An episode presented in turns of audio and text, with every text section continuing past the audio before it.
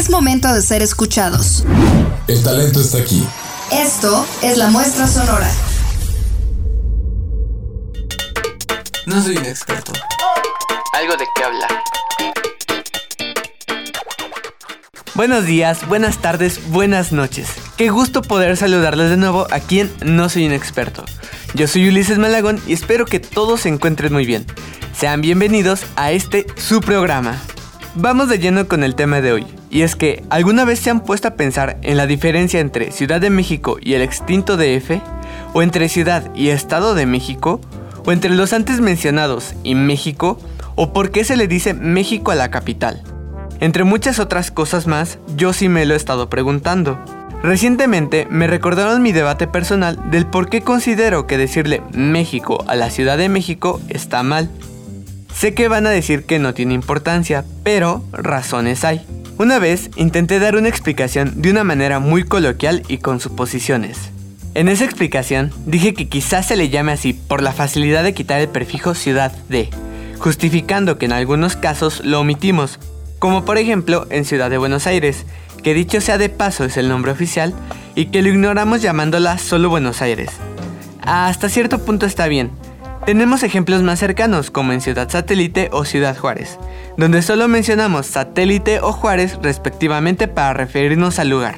Pero no quise dejar las cosas ahí y por curiosidad traté de investigar las razones. Empecemos aclarando algo sencillo. El país no se llama México, se llama Estados Unidos Mexicanos, pero internacionalmente y de manera común se le dice México. Desde aquí comienza lo confuso, porque incluso la presidencia actual le llama así. Pero bueno, supongamos que ha sido así por ser más rápido y para evitar confusiones con el vecino de arriba. Bien, si el país no es México, entonces ¿qué es? Resulta que México es en realidad el nombre oficial del Estado de México. Bueno, su nombre completo es Estado Libre y Soberano de México, pero como nombre corto es México, así como los nombres cortos de Veracruz, Puebla y demás. El estado de, supongo yo, se ha puesto como diferenciador. El problema aquí se vuelve más grande, porque se han puesto a pensar lo difícil que es para un extranjero entender que hay un México, un Estado de México y una Ciudad de México. Créanme, sí pasa, aún más contando que la ciudad ya es una entidad federativa y no es el Distrito Federal. ¿Cuáles son las diferencias entre el Estado, la ciudad o el Distrito Federal? ¿Por qué le decimos así a la capital? Aquí empieza mi explicación. Cabe aclarar que solo es basada en mi lógica e investigación para poder darle un sentido. No estoy diciendo que sea la verdad absoluta. Una vez dicho esto, mi respuesta es simple y fácil.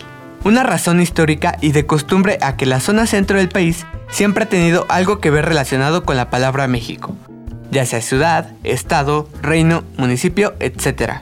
¿Por qué pienso esto? Vamos a dar un breve paseo por la historia territorial del Estado y Ciudad de México, para quizá entender la razón de esta situación. Regresemos al siglo XVII, en la Nueva España, dividida en reinos y posteriormente en intendencias. Son diferentes términos, pero no me voy a detener mucho con esto, dado que ya es un tema de formas de gobierno. Continuando, el reino e intendencia de México comprendían la parte central del país, en lo que actualmente sería el Edomex, la Ciudad de México, Tlaxcala, Morelos y parte de Puebla y Guerrero aproximadamente. La Ciudad de México fungió como capital de la zona y apenas comprendía la llamada Ciudadela, por ende, era común referirse a México como la parte central del país, en especial a la ciudad. Después de la consumación de la independencia, entre 1823 y 1824 se dio la nueva división territorial, la creación de los nuevos estados y la constitución de 1824. Producto de esto, el Estado de México se crea el 4 de octubre de 1823 y comprendía los actuales estados de Hidalgo, Morelos, Guerrero y obvio la Ciudad de México. Aquí todo chido, la ciudad está dentro del nuevo estado llamado México, pero resulta que la constitución decía que había que elegir un territorio autónomo. La solución fácil, elegir el centro, pues siempre se habían manejado las cosas desde ahí. Aquí se empieza a formar la idea de un distrito federal, una zona neutra donde se concentraran los poderes de la Unión y que ningún estado pudiera pasar sobre del otro. Al Estado México se le pide que ceda el territorio correspondiente, que era súper poquito. Al norte apenas llegaba la villa, al sur a Coyacán, al este a Chapultepec y al oeste al Peñón de los Baños. En ese pequeño espacio es donde comenzó a surgir el Distrito Federal. Ojo, no es Ciudad de México, es el Distrito Federal y nace el 18 de noviembre de 1824 dentro del Estado de México.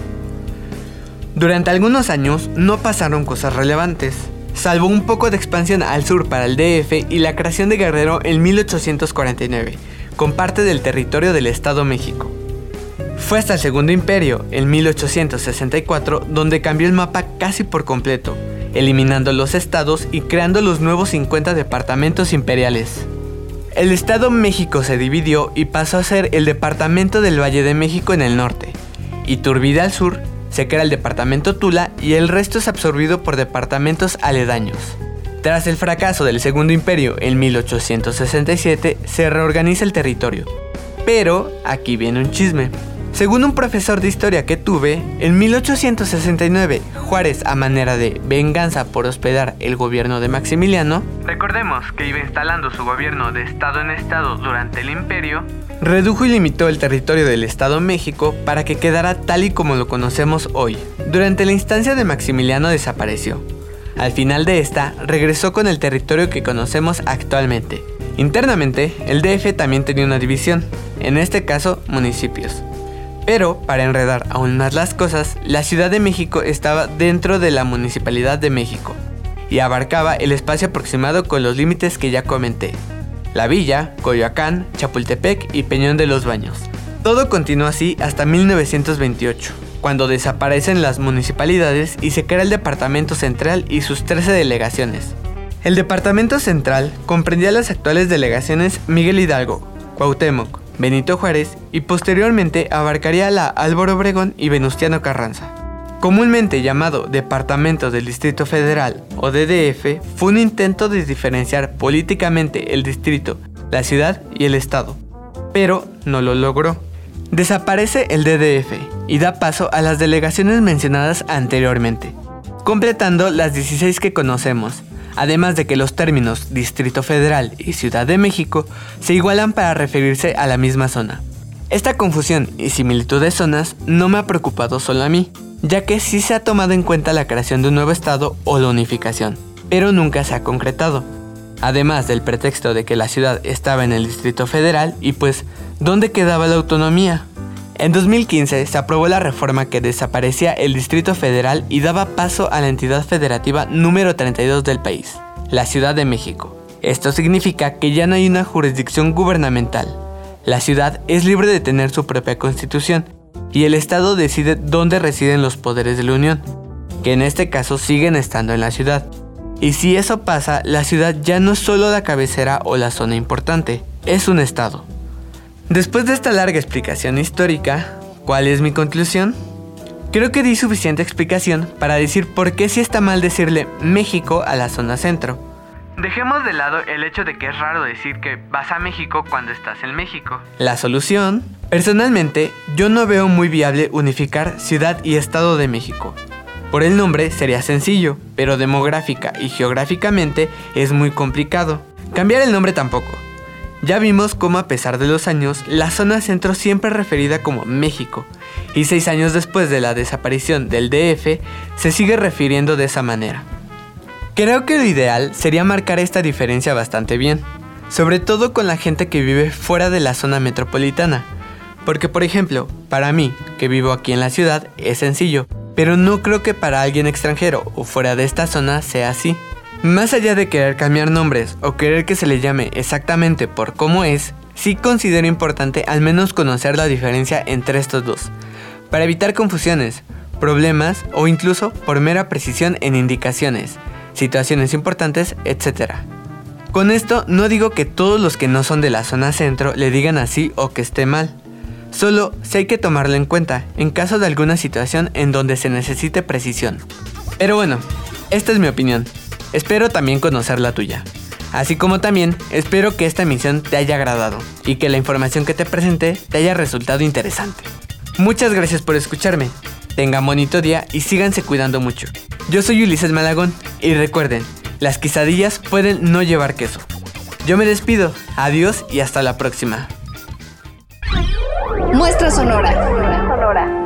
Comunicación. Comunicación. FESACATLán. UNAM.